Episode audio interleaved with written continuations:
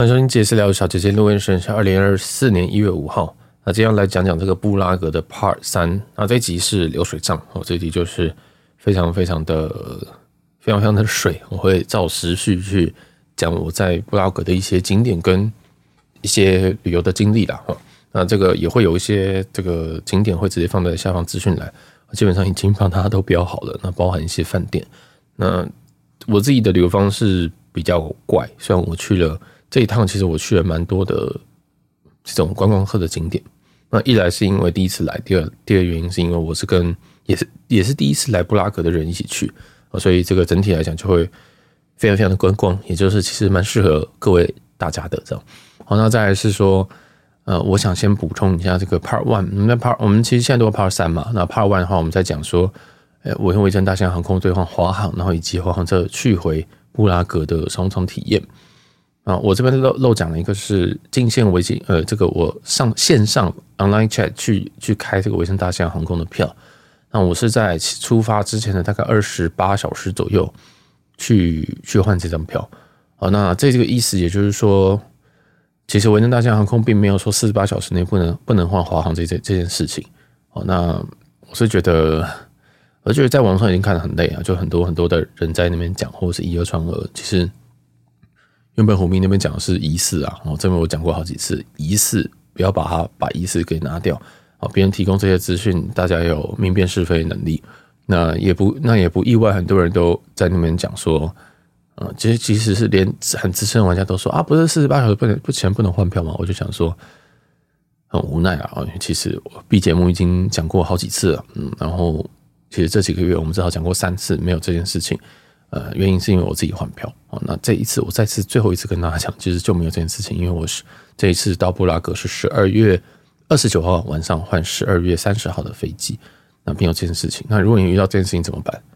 哦，重新换一个客服，就这么简单啊，就直接把那个对话关掉，把电话挂掉，哦，就直接换一个客服，就这么真就这么简单。因为他们有时候真的喜欢找各种理由跟你讲说没没有票，哦，换不到票或者什么神秘的规定。那我也遇过，我都讲过，我 就比节目都讲过，并且就是太早讲了，有时候太，有时候太前卫没有用了哈。这个，嗯，对，就就大家听到就当赚到，我只能我只能这么说。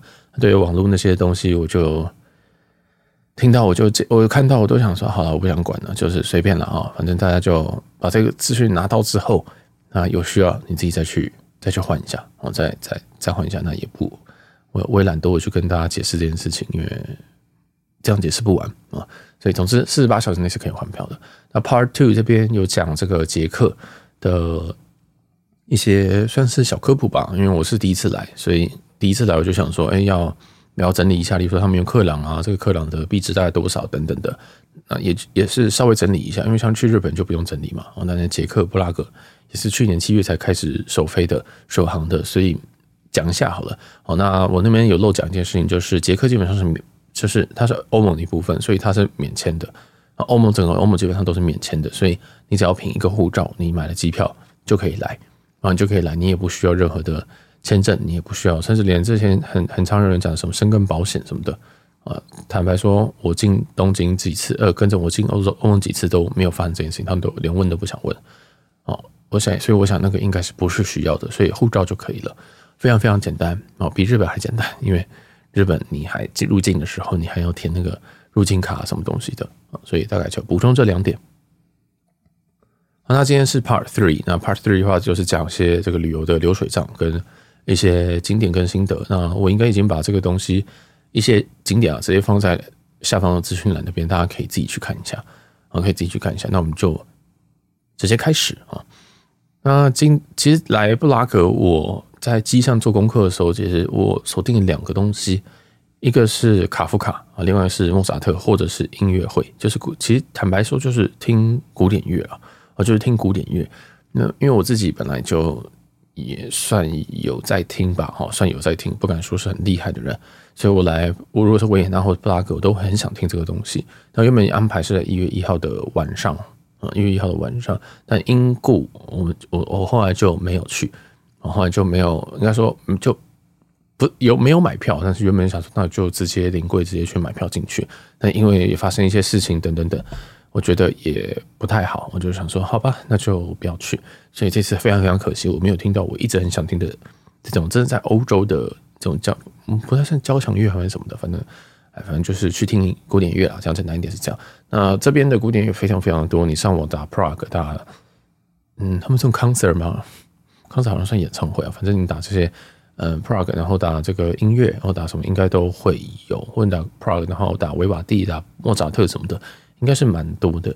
那他们音乐厅大概都是一个小时的表演哦，例如说晚上八点到九点这样，非常非常一个短暂的时间。所以你去呢，你也不用怕说在那边要听三个小时会睡着。坦白说，如果你一睡着，你应该就不用去听了啦。哦，这样讲好怪，就是我我是觉得他们都是只有一个小时而已。那呃，曲目可能也都是四五首，四五首有时候是同一个主题，例如说都是莫扎特，都是维瓦蒂等等的。那有时候可能是他们这四五首都是精选在某。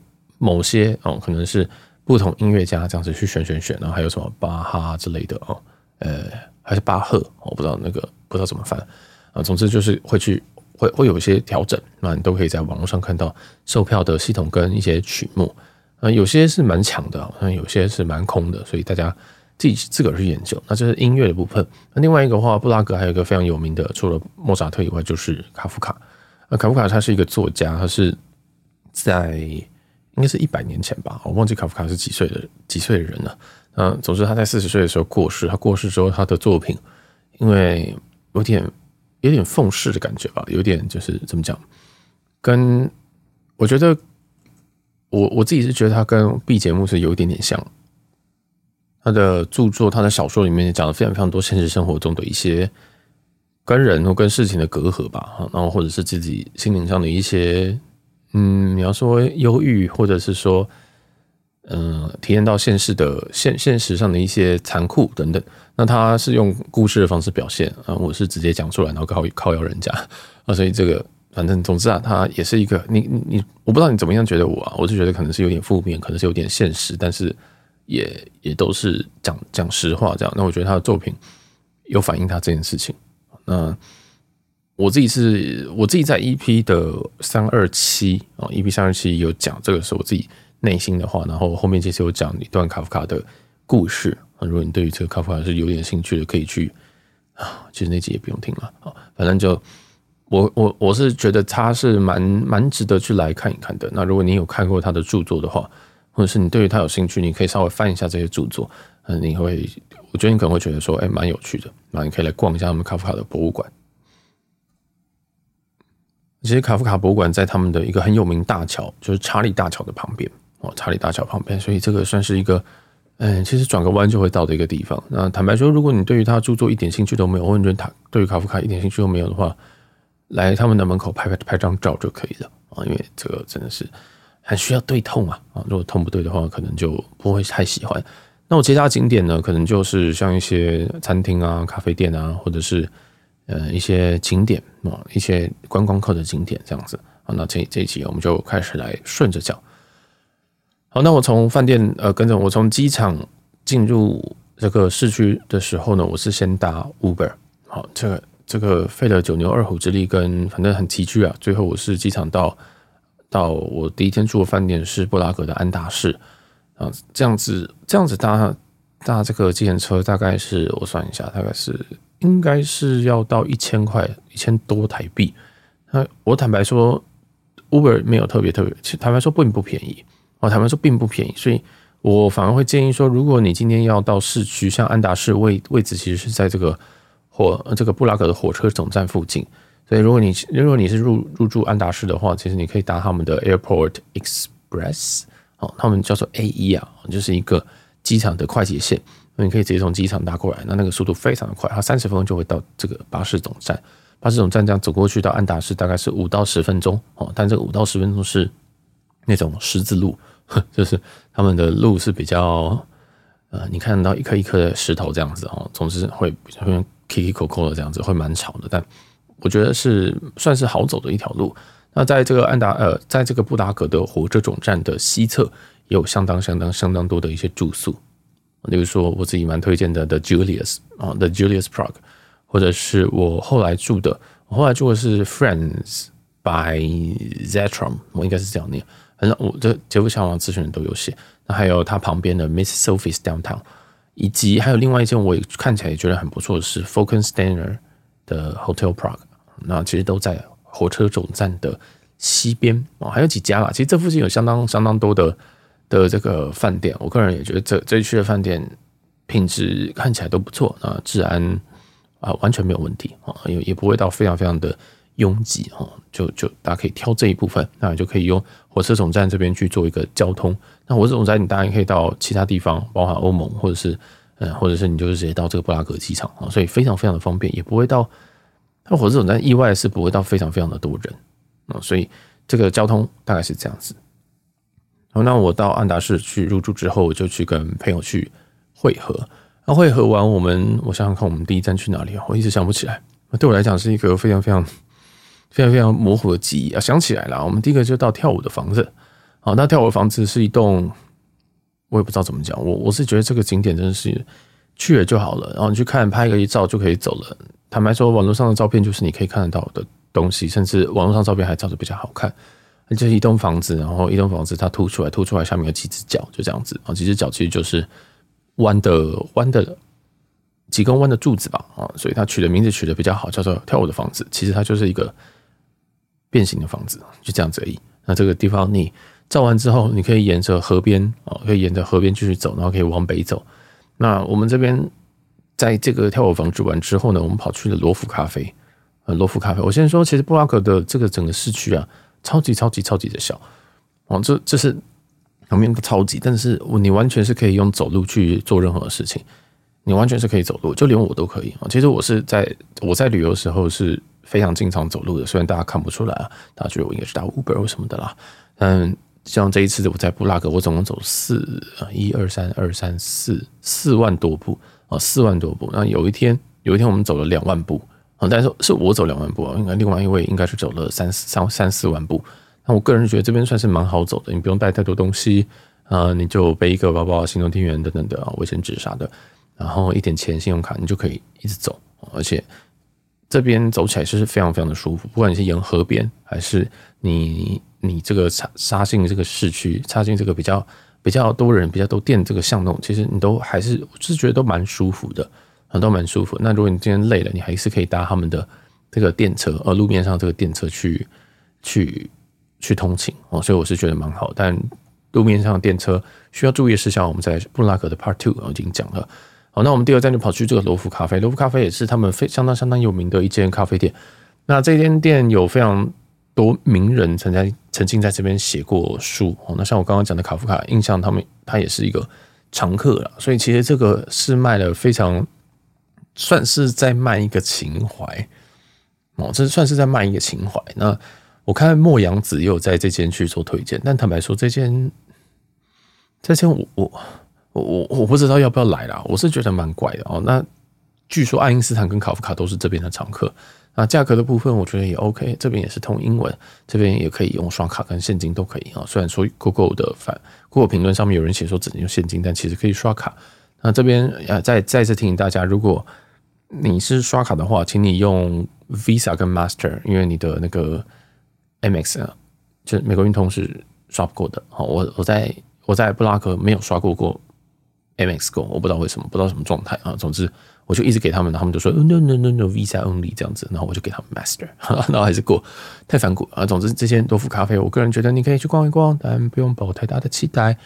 它虽然叫罗浮咖啡，但是它有一些简餐，那它的简餐跟食物看起来是不错。那我自己是点了一一杯富列白跟一个 cheese 蛋糕，然后上里面有一些 peaches 叫什么桃子啊，嗯，就桃子，我个人觉得还不错。然后跟我一起去的人，他。嗯，应该说，我朋友点了一个他们捷克的一个很有名的菜，好像是南瓜浓汤上面放三三片面包这样子。我个人就觉得还那个也是还不错，嗯，就还不错而已。我我我没事，我不会吃，大概是这种感觉。就如果我不是第一次来，我大概不会吃哦。那在罗浮咖啡附近，其实有一个卡夫卡的雕塑。我觉得在布拉格的市区很有趣的是，你走一走就会看到一些很神秘的雕塑，就就好像这个是在很像怎么讲？好像这个城市就已经有规划好，说这边有一个 The Hangman，或者是呃隔壁有一个什么东西。哦，那我刚刚讲的 Hangman 是一个人拿着一个雨伞，然后嗯他很像被吊在，他很像被吊在一个一个一个空中，吊在半空中的感觉。然后他就拿这个这个雨伞，如果他放掉雨伞，他可能就会往下坠的这种感觉。好的，The Hangman，那这个大家可以去拍照。你在路上走来走去的时候，应该就会遇到。哦，那像我们刚刚讲的卡夫卡博物馆前面，其实有两个人，呃，就真的是尿尿哦，不是两个这种人像在尿尿。那那两个人的这个这个屌是外露的这样子，然后，非常有趣，就是而且是成年人的屌，不是那个不像比利时那个是小孩子的，啊，这个是成年人。当然，他是用一个，他也是一个类似类似雕塑的感觉啊，但我就觉得哦，至少比较好看哦，至少不是小孩子，小孩子有什么好看的我不知道。好，那来，反正总之这个路上，我觉得布拉格有趣的地方就是，哎，很多奇奇怪怪地方都有一些奇奇怪怪雕塑，你可以去去拍。那如果你是街拍仔的话，我觉得也有蛮多可以拍的地方，因为这边的街廓或什么的都它有上下起伏，有上下起伏，拍起来就不会很无聊。那它的这个整体来讲，路面也算是干净哦，它没有像是算是干净啊，但不能跟台北或者是跟这个。我觉得台湾、台湾、日本都是比较变态一点的，但是以欧洲来讲，我觉得它相对干净，你很少会看到有人躺在路边或者是什么的啊，所以治安我觉得也 OK。呃，因为它这个在路边还是都会有非常非常多的路面电车经过，所以你在拍照的时候，你可以连着这个街景跟人人群，然后还有路面电车去做拍摄。那它的路面电车，他们在他们的车头，车头都会有挂着他们捷克的国旗。所以你也可以很明确的知道，让别人知道说，哦，你在哪边，或者是这张照片有趣的地方在哪边啊？所以这个我是觉得他们在设计这个东西的时候就非常好拍啊，我会觉得嗯，这就非常非常好拍一个地方。而且捷克本身呃，跟着布拉格本身，它的这个有一条河啊，伏尔塔瓦河。伏尔塔瓦河本身算算是一条蛮蛮宽的河啊，那也有一些游船啊，或者是这种观光船，你可以去可以去搭啊。有些人好像也会在跨年的时候去搭这个。观光船，但我自己是没有搭，因为我对于船是，我对于船是没有什么太大的太大的好感啊。然后加上我又会晕船，呃但其实我不晕船，我还是对船没有什么太大的兴趣啊。所以这个大家可以自己考虑一下。那有河啊，就会有桥，有桥其实景就会非常非常的漂亮。所以这边有一个查理大桥，查理大桥就是查理大桥，真的是他们这边非常有名的一个。景点了哈，应该很多的明信片、很多的照片上面，大家都会拍这个查理大桥哦。那对面有一个马内斯桥，这也都是相当相当相当漂亮的桥。那我觉得大家都可以来这边晃一晃。好，那我们刚刚在讲话，刚刚那个从罗浮咖啡离开之后，我们就先我们就持续的往这个老老城街哦，老城区去走。那它的老城哦，大家去在 Google Map 可以看到它有个布拉格老城。那我们刚刚讲的在偏火车总站这边呢，就是是在老。老城的东南方啊，老城的东南方。那再往下，在其实这个之间就是呃，应该说老城的正南方其实是布拉格的新城，就是在跳舞的房子这一块是新城。所以其实它有一个老城区跟新城区。那大部分景点都会维持，大大部分景点都会在老城区。那我这次是比较没有在新城区走，原本是要，但后来没有。那我应该下次会往新城区或者是往南边住一点点，我觉得还蛮有趣的。我觉得这个地方真的是。还有一些地方可以去探索哦，那也推荐给大家。好，那我们就是往老城区去走。老城区的话，就有大家呃这个所谓的巴黎街啊，巴黎街就是有非常非常多有名的这个名牌，包包括这个 Hermes、Gucci 跟 Celine，还有 shit 背不起来啊，反正就是这些。好，因为因为我我啊 Rimowa 跟还有谁？还有谁？还有谁？还有谁？好，随便剩下不重要了。像 Chanel。迪奥我就没看到啊，Chanel 是有，呃，迪奥一定是有了。反正这个总之这边就是非常非常多高级的一些店。那巴黎街本身它有点，它它虽然看起来很宽，在地图上看起来很粗啊，啊，但其实它很窄哦，它基本上是几乎是单向的，因为旁边都停满了车。那我觉得巴黎街其实也蛮好拍的啊，我觉得你把它当成说是布拉格的香榭大道，嗯，好像有点太夸张，但是大概就这种感觉，就有非常非常多名牌店。那有些要小小排队，那大部分都是不用排队。那这边。呃，我在这边也买了一些东西哦，然后就后来再再退税，详细退税可以去听布拉格的 Part Two。那总之这个巴黎街，我个人觉得大家可以来逛一下，然后再往南一点点就有个老城广场，可能布拉格天文钟还有泰恩教堂这一块。那这一块就有一点点像是西门町夜市吧，我不知道，就是西门町理论上也不算是夜市，但是我觉得就是一个西门町加上夜市。反正在国外这种看到看到这种很多人的地方，很多观光客的地方，我就会叫它哦西门町哦，这我每次都这样。所以这一块就是有一些摊贩，他们会卖一些小食，卖一些热红酒跟啤酒哦。其实捷克的啤酒相当有名，那我觉得也不错，我觉得也不错，大家可以去喝一下。还有一些卖香肠的，卖他们当地的一些食物。坦白说，我是觉得这，我是觉得布拉格的东西算是好吃的哦，算算算是好吃的，所以它不是非常好吃，就是但是算是好吃。其实那些店卖的东西我都很想吃，但因为我在我戴牙套，加上我结我我在饮食控制，我在华航的飞机上面已经被喂食到我已经快要发疯了，我已经把我我已经很想对，就有点想假装睡觉，但是对，但后来。我想说下机要不要吃点东西？后来想说不行不行，我不能再吃了，不能再吃了。然后还有牙套的问题啊，我拿下来我就我找个地方刷牙。那个在在欧洲这边，它的厕所是要钱的哦，你进去是要投钱的，所以非常非常的麻烦，所以就算了。哦，那这个老城广场大家可以去逛一下，太阳教堂等等的哦，这些其实都非常非常的的 classic 哦。然后我们就往东往东往东就走到了我的饭店，我就先往我饭店去做 checking，因为。因为时间其实差不多嘛，那天是我的第一天，第一天其实这个华航 landing 的时间应该就是降降落的时间大概是早上八九点吧，印象，所以这样子晃一晃，整理整理，这样巴拉巴拉，最后，哎，其实我大概两点左右到回到安达市，然后去做 checking。那安达市的细节我们会另外另外再另另外再说，我另外再说。那。因为我们有去，我们是路边买酒啦。其实还有非常非常多的那种，他们没有什么 Seven Eleven，他们有 Mart 啊，你就是打那个 Marketplace 或者是 Super，可能也不叫 Supermarket，反正总之就是超市，你就搜寻超市，应该有蛮多蛮多的超市。那我也建议大家，嗯，你在来欧盟的时候，可能哦哦，可能还是要自备一些你的备品，包括牙刷什么东西，因为这边或许可以备瓶，但是也不会太好。还有水，可能自己买一罐那种大装的大大罐的水。在这边有个非常奇特的现象，就是很多人是直接背一罐，或者是直接手手拿一瓶一点五公升的什么 AVL 什么水，这样那也不贵，也不也跟着也没有到非常非常的贵哦，就也是比较贵的水，但是我觉得没有到非常非常贵，所以我建议大家就买个两瓶的一点五，这样这样放在饭店。如果你没有换饭店，那更好；有换饭店的话，先买一瓶之类再说。饭店里面通常倾向不会给你太多的水，那安达斯是有给水的。哦，是有给水，但呃，我印象中他们好像 complimentary 的只有两瓶，就两小瓶，非常非常的少哦。就是他们免费的其实非常非常的少，那你就要另外再要，那就要看他要不要跟你算钱。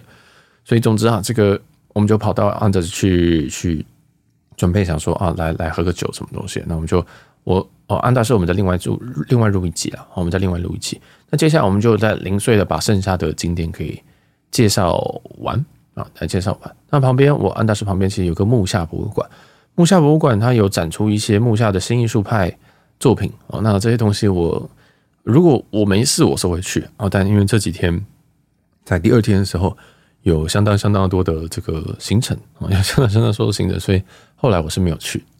那第二天其实行程我就是跑去了查理大桥，我就先搭了电电呃路面电车啊，从安达士这样子溜溜溜溜溜溜一路溜到这个查理大桥附近的一个站。那刚好是终点站，然后就走过去，转个弯就到了这个查理大桥。那查理大桥附近其实有一些餐厅可以吃。如果你是喜欢一些那种漂亮、美丽，或者是你是跟情人一起去的话，那我觉得查理大桥附近有一间我听众推荐的。那听听众是谁？我想一下，Roy 吗？忘记了。有一间餐厅叫做 Restaurant Mlynek 啊，M L Y N E C 哦，但是它因为是呃，它好像有一个。Apostrophe 我不知道那怎么念，对，我会把它贴在下面。那这件看起来是相当高级的，它的它的这个 dollar sign 它有四它好像有三个还是四个钱钱的符号哦，就是贵哦，就是贵。它的人呃消费大概是在一千块克朗左右，所以折合台币大概可能一千五上下。我觉得不止，因为这个景跟这个饭店的内容物，我觉得非常非常的高级啊。哦，它这位于在史麦塔纳博物馆旁边，我会把这一间饭店贴在贴在这个资讯栏。呃，跟着这间餐厅贴在咨询，我看起来很不错，但我没有去，因为我觉得它气氛太好，不太适合我跟朋友去啊。然后还有就是有点贵，然后再来是这个有，其实在这个查理大桥旁边，它有相当相当多的店，它有相当相当多的店。它你这个查理大桥，你有没有上去的时候？因为我是从查理大桥东边往西边走啊，它的东边就有一个叫查理，那查理之路还是什么的吧，反正就类似是这样子。然后那那个路上其实充满了一大堆的店。我们就在那些店就看起来就知道说他是在卖观光客的人店呢，有一些很奇怪的纪念品店，或者是呃，都长一样的食物店，就就就我我其实就不喜欢这种地方，我就觉得啊好烦啊，就拍拍照走就赶快走了这样。但这边有很多很多很多很多很多的游客，所以这个巷弄本身来讲也不太也没有到非常非常的宽啊。那大家可以在这个附近去逛一逛。那我就沿着查理大桥就往西走。查理大桥我个人觉得还蛮值得去的，因为这边人非常非常多，上面有一些。类似街头艺人，类似帮你画画的，类似怎么样子？我觉得蛮酷的。当然也有一些卖什么磁铁啊 这种很很巴黎式的这种店啊，反而且在巴黎啊、伦敦都有这种纪念品店嘛。哦，其实后来连台北永康街也有这种店，我也是觉得蛮有趣。我觉得相当有趣啊！就因为我因为是在地人，我就想说，哎，因为这边已经已经红到说已经变成一个观光景点，国外观光景点，而非那种在地人的景点了。这样子哦，也蛮有趣。反正走出查理大桥是很漂亮。那如果你要拍查理大桥的话，你可能要到你可能要到河边去拍，或者是你要到你可能要到对面的马内斯桥，或者是南边它还有一个军团桥去拍。总之，查理大桥其实坦白说，你真的要拍它的它的桥墩啊，这些桥体其实并没有非常非常的好拍哦。哦，你要走一段路，你在桥上面是不会没办法拍到太好的东西。那如果你在桥上你要拍的话，就是往东拍，往西拍。那东边的话就是他们老城区这一块，西边的话就是他们有一堆。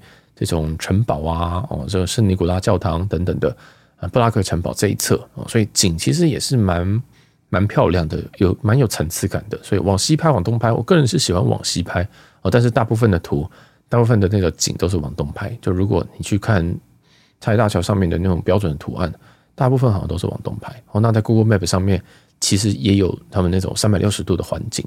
我不太确定这边可以飞无人机啊，但是如果你飞无人机，这边真的会非常非常的漂亮。我真的会非常漂亮。我建议查理大桥，坦白说，我不是一个非常喜欢观光景点的人，但是查理大桥是可以，就是我是建议你一定要去，我是建议你一定要去啊。那即使你不去，你一定也会走到，因为它的这个西边有非常非常多的景点，包含说我们刚刚讲那个，诶，查理大桥其实下去之后，它又会接到一条呃，也是一样很观光的路。那这个这边有一些景点，例如说。呃，Llanova 的应该叫做列侬墙，或者是说这个小城桥塔啊，小城桥塔其实它也它就是一个，它就是桥桥桥桥桥墩吧，然后你可以买票上去，然后可以，因为这个是在桥的，这在查理大桥的西西边，所以你可以在在这个桥上面直接往东拍，我会也会非常非常漂亮，但是要一点钱，然后再往西边有一些有有有有有一些餐厅，好像这个我们原本要去吃的 Porks 啊，P O R K S。那这一间我觉得也不，我我其实觉得这间是我会去想吃的店，那它里面的评价也相当相当好。只是 Prox 这间店呢，啊，它本身是需要需要预约的，不预约一定要排队。总之，这间观光客来讲是蛮有名的，建议大家事先预约这间店哦。那好，那再往西走的话，会到这个圣尼古拉教堂啊。圣尼古拉教堂这边其实就其实这个小城广场的周边啊。圣尼古拉教堂是一个蛮标准的巴洛克巴洛克风的一个教堂。那这边，我个人是觉得，我个人觉得不用去啊。我个人觉得，圣圣尼古拉教堂就是很像你参加一个观光团，你去，它就是一个圣格尼古拉教堂；你不去，你就觉得我怎么会没有去这个地方？就是就去踩一个点，然后绕一圈，你就会知道我是什么意思。好，那在圣尼古拉教堂的西北边还有一个布拉格的城堡，那有些人会绕上去。那我就没有绕上去，我是懒鬼啊。那那这个在圣在在布拉格教堂旁边还有一个洛克维兹宫。洛克维兹宫其实我不太确定它是什么的，但看起来相当相当的漂亮，而且它里面也有这个音乐，好像也有音乐会吧，好像也有音乐会可以去哦。总之，这个再往西北边的这个布拉格城堡我是没有去。那其实我想特别讲的是，小城广场附近有一间饭店叫做这个布拉格奥古斯丁豪华精选酒店，这间是。这间是这个万豪旗下的一间饭店。我坦白说，我原本想住这间饭店。这间饭店看起来非常非常的赞，我看起来非常非常的赞。如果有人有去这一间 Augustin A Luxury Collection Hotel Prague，对不对？有人去这间奥古斯丁的话，可以跟我说哦，因为他因为我后来是选择住在这个巴士呃这个总站那边啊，我觉得这样回饭店会比较快，呃，跟着回机场会比较快，因为我预期那一期那那这一趟旅程会买一点点东西。最后还没有住这一间，但是这间我是有点、有点、有点想要住的。好，那其实这边你在小城广场这一区其实可以绕一圈哦。这一区有蛮多蛮漂亮的东西，那当然也有很多很多的教堂跟什么什么宫、什么什么，就是 palace 这样子，还有花园，还有一些呃公园吧，我觉得比较像这样。那这一区也卡夫卡博物馆也是属于在这个查理大桥西边的这一区。啊，卡夫卡博物馆旁边呢，嗯，第一个它的门口是有我刚刚讲那个尿尿小童，哈，尿尿不对，两个成年人在对尿了。我觉得那个景象非常非常诡异，就两个人，他就握着他的阳具，然后再往地上尿尿这样子，然后两个人是面对面的这样子，我觉得很蛮奇怪一个很猎奇，而且那个他的屌会动。在旁边还有一个窄巷。那窄巷我觉得超级无聊的哦，宰相的宰是 narrow 的那个窄。这个景点有四点一颗星，总共有五百三五千三百一十七个人在评论。我真的不知道布拉格是太无聊了吗？为什么宰相可以变成一个景点？那总之它就是一个台呃台湾的摸乳巷，摸乳巷方便上面放一个红绿灯，就这样结案。这个这个景点就长这个样子哦。那有非常非常多人在排队，所以这个景点有可能排队，非常非常的好笑。那我看到旅游团也会。就你有看那个导游拿那个旗子说啊，这边就是那个宰相。我想说啊，被你讲，我一点都不想去啊，所以我在那边拍个照我就走了。但后来有朋友说他想要去拍，所以我就走下去了。走下去之后是一条死路，然后再走上来，所以这个宰相说他还不是一条巷子，它是一条死路，有够低能，真的是有够低能。我想说，啊，对，我说我就想说，嗯，这是什么东西？哦，当然就是这种东西，就跟我刚刚讲那个圣尼古拉教堂，就是啊，就去一次啊，就被骗一次就好了哦。那就这样。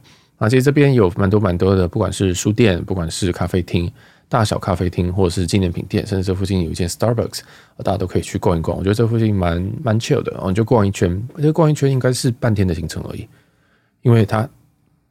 我觉得延伸性不高，你不会说哦，进个圣尼古拉教堂，然后你就有很多很多东西可以去逛。没有，就是哦，好酷哦，原来呃，原来欧洲有些地方长这样，哦，原来布拉格长这样，大概就这样。然后，除非你真的对于很多有兴趣，例如说，你可能对于说，哎，卡夫卡曾经出现在这个地方，然后曾经在这边写了一首，呃，写了一个什么小说，那以这边为一个意境，那你可能会比较有故事性。但坦白说，对于我这种一介鲁夫哦，一介哎鲁夫。这个一一介平民，我就觉得哦，很酷、很美、很棒，拍照，晚安，走。所以这边我觉得大概半天就可以了。我觉得大概半天就可以。那如果你比较不耐走，哎，还是半天，因为这区真的非常非常小，这区真的非常非常小。这区大概我觉得，我刚刚走，我刚刚讲这一区哈，我刚刚讲这一区，它的这个方这个方圆大概是五百，不对，我们用一个正方形，我们用一个正方形把刚刚这些景点全部都框起来，就是这个。查理大桥西边这一块大概是五百公尺乘以五百公尺的一个方框而已，非常非常小。所以你这样绕一圈，对不起，两个小时吧，两个小时吧。如果你不用休息的话，两个小时就走完了哦。所以非常非常的少。那总之这边我还是建议大家还是可以来晃一晃。那如果你要再往西边去往这个什么罗瑞塔教堂啊，或者是这个城堡广场的话，哦，它有个城堡区哦，大家可以去逛一下。那再往西边可能就没有什么特别的东西了哦，所以这区蛮有感觉的。那听我印象中，他们的总统府好像也是在布拉格城堡这边哦，到还是总督府还是什么的哦，就是在这一块。那再往北的话，有一个布拉格的巨型节拍器，再往北一点啊，这个这个其实就相对比较远了啊，这个要要再走一段几段路，大概十分钟。那这个节拍器其实我有点想去啊，但因为当时不顺路，所以这个景点我就放掉了。我就想说，哦，我来拍一下节拍器这样子，我觉得很酷。然后来我就再走了这个查理大桥再回来，就再从查理大桥从西边再往。往东边走，这样子。好，那接下来的话，还有一些像是，我就推荐一些零散的景点啊，像有一个海明威 bar，那它叫海明威，我想说海明威有来过吗？我不太确定，但它叫海明威 bar，而且它的它的这个评分相当相当高，四点七分。我就在想说，诶，如果我想要在布拉格喝喝酒的话，除了饭店的酒吧以外，有什么地方？哦，他们就推荐了一个海明威 bar。那旁边还有一个 Sad Man's Town，嗯，town 是那个应该是舌头的意思吧？哦，就 Sad Man's Town。Bar and Bistro，这也是在海明威 Bar 旁边啊。那这间大家也可以去去看一下。那最近有蛮多东西可以吃的啊，还有喝的，看起来是不错。好，再来的话是我住在我第二、第三天，我住在的是布拉格火车站旁边啊。它有一间在布拉格火车站的大概西南边有一间 Restaurant Meat Beer 哦，Meat 是 M E A T 肉的那个 B Meat，那 Beer 是啤酒的 Beer。这间我坦白说，我相当喜欢这一间。那它的价位是有一点点小高，小高可以接受的状况这样。那我点了汉堡，牛肉汉堡跟跟一个杰克啤酒跟一个一个鸡汤哦，它有一个 soup，然后他就问说，你现在 chicken soup 还是 tomato soup？我就说呃鸡汤好了。那鸡汤出乎意料好喝，它看起来非常无聊，但是还蛮不错的，还蛮不错的。整体我大概吃了五百克朗左右，蛮贵的哈，五百克朗左右。所以，嗯，我是觉得有点像见小小恨晚，因为我后来发现这一间其实有蛮多的牛排店，他在墙上就有写说，哦，今天的 special 是这个 rib eye 是乐眼，然后就写说几磅多少钱，我应该点乐眼的。它的它的汉堡就是安全哦，你不会生气的汉堡。那它的汉堡有附薯条，薯条本身它没有附 ketchup，它没有附番茄酱，所以如果你要点番茄酱，应该是要另外加钱。印象中好像是两块克朗还是什么，但你就加吧，要不然会很无聊。哦，那它有一些牛排什么的。所以大家可以去。那如果你今天不是要吃东西，你喝个啤酒的话，这边也是也是蛮漂亮，蛮人也不多哦。就是你可以来这边纯喝啤酒，我觉得也相当相当的不错。但是这边单价是稍微有一点点高的。但这趟旅行我有一区是完全没有碰到，是在布拉格哦，布拉格火车总站的往北边一点点，往北边一点点，这边有布拉格希尔顿酒店这一区，这一区我完全没有碰到。哦，这一区我觉得我我我。我有好像搭车经过吧，好像大家机场接送的时候，就是从回程的时候，我是从呃布拉格总站搭车，直接到直接到这个机场。那这这一区我有简单的看过，我觉得也蛮漂亮的啊，就是漂亮，但是可能东西也不太多哦。那那这边有一点点住宿，比如说刚刚讲布拉格希尔顿或者是 The Viaduct 啊，Sweet and More 等等的，有一些这种我看起来也是相当不错的饭店。那有一些很贵的饭店在这个，也有一些很便宜的饭店在这一区块。